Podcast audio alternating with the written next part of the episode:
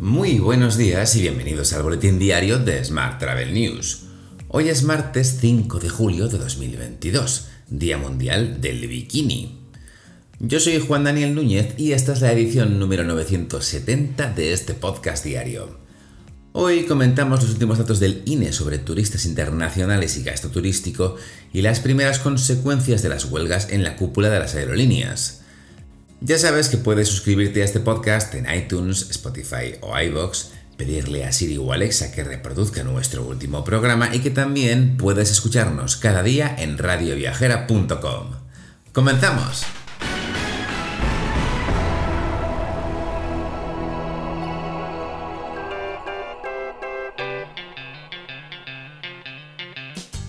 España recibió en mayo 7 millones de turistas internacionales, con un gasto total de 8.000 millones de euros, similar al nivel prepandemia. Además, el gasto medio por viajero fue de 1.152 euros, frente a los 1.028 euros del mismo mes de 2019. Esto representa un crecimiento del 12,1% en términos nominales y del 1,4% en términos reales, descontando los efectos de la inflación. Son datos de las encuestas Frontour y Egatur difundidas ayer por el Instituto Nacional de Estadística.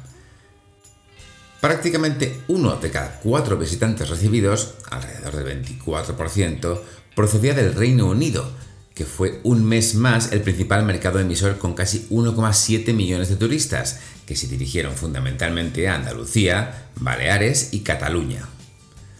Además, España se consolida como el destino favorito de los franceses, aumentan las reservas un 118% en este verano.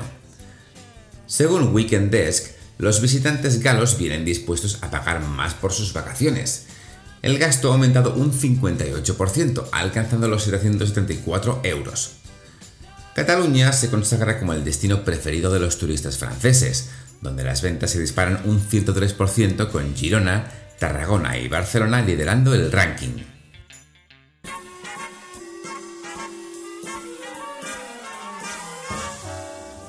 Hablamos ahora de transportes. El Ministerio de Transportes, Movilidad y Agenda Urbana ha recibido 156 solicitudes de ayuda de 118 empresas para impulsar la descarbonización y digitalización del transporte de mercancías. Todo en el marco del programa de apoyo a un, transporte, a un transporte sostenible y digital del Plan de Recuperación, Transformación y Resiliencia. En concreto, las compañías han pedido 600 millones de euros de los fondos europeos para cofinanciar 213 proyectos. Cambiamos de asunto. La conflictividad laboral en el sector aéreo se empieza a cobrar alguna víctima en la cúpula de las aerolíneas. La primera sacudida ha ocurrido en la compañía EasyJet, cuyo director de operaciones, Peter Bellew, ha dimitido este pasado lunes. En España, EasyJet afronta seis convocatorias de huelga de sus tripulantes de cabina los dos próximos fines de semana, con el fin de reclamar mejoras salariales. Por su parte, Brussels Airlines suprimirá cerca de 700 vuelos entre julio y agosto para reducir la carga de trabajo de sus trabajadores y evitar así nuevas huelgas como la realizada por los pilotos y personal de cabina de la aerolínea durante tres días a finales de junio. En otro orden de asuntos, Renfe y MSC Cruceros promocionan el uso del tren entre los cruceristas que viajen de Madrid a Valencia. La estación de AVE en Madrid, Puerta de Atocha, se convertirá en el puerto de embarque de un total de 1.800 viajeros que zarparán desde Valencia. Todos los sábados, Renfe pone a disposición de los cruceristas 200 plazas en los trayectos Madrid-Valencia y Valencia-Madrid.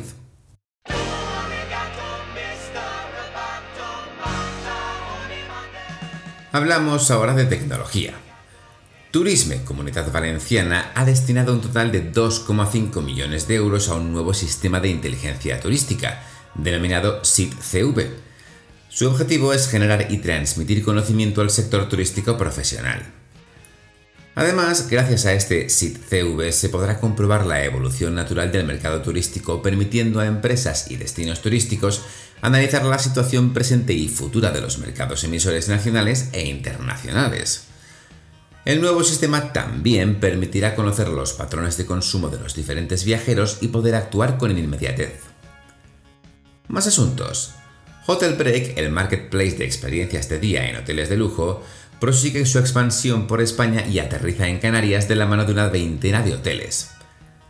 Grandes cadenas hoteleras como Meliá, Iberoestar o Hard Rock, además de hoteles independientes de 4 y 5 estrellas, se han sumado al fenómeno de las diacaciones, así lo llaman, para abrir sus instalaciones al cliente de día. Y la firma Room Raccoon ha anunciado la incorporación de PayPal a su oferta de métodos de pago contactless en España. Así, los clientes de Room Raccoon pueden ofrecer a sus huéspedes ahora el monedero electrónico número uno de España.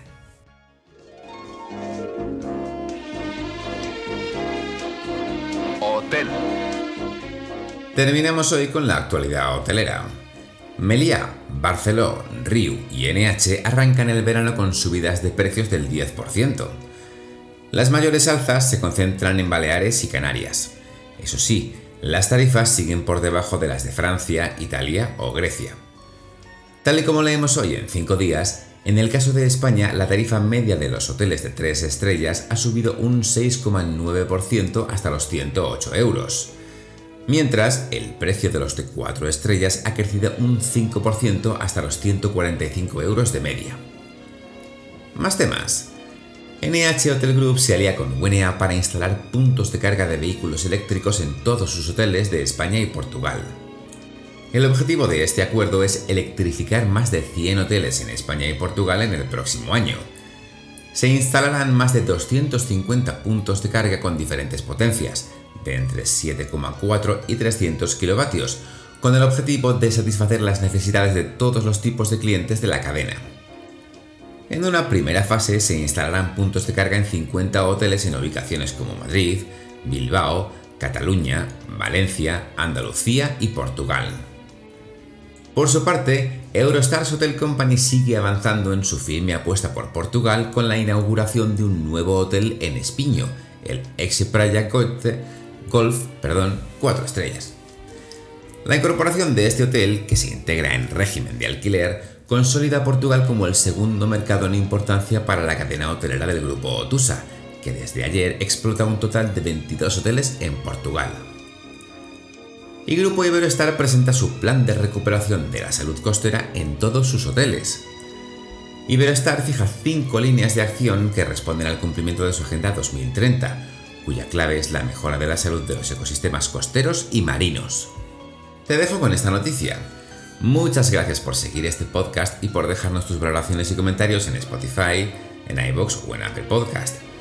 Recuerda que puedes suscribirte a nuestra newsletter diaria entrando en smarttravel.news en la sección Suscríbete. También puedes recibir un mensaje con este podcast y los titulares del día directamente en tu WhatsApp. Para ello solo tienes que añadir el número 646-572-336 a tu lista de contactos y después enviarnos un WhatsApp con la palabra alta. Y eso es todo por hoy. Muy feliz martes.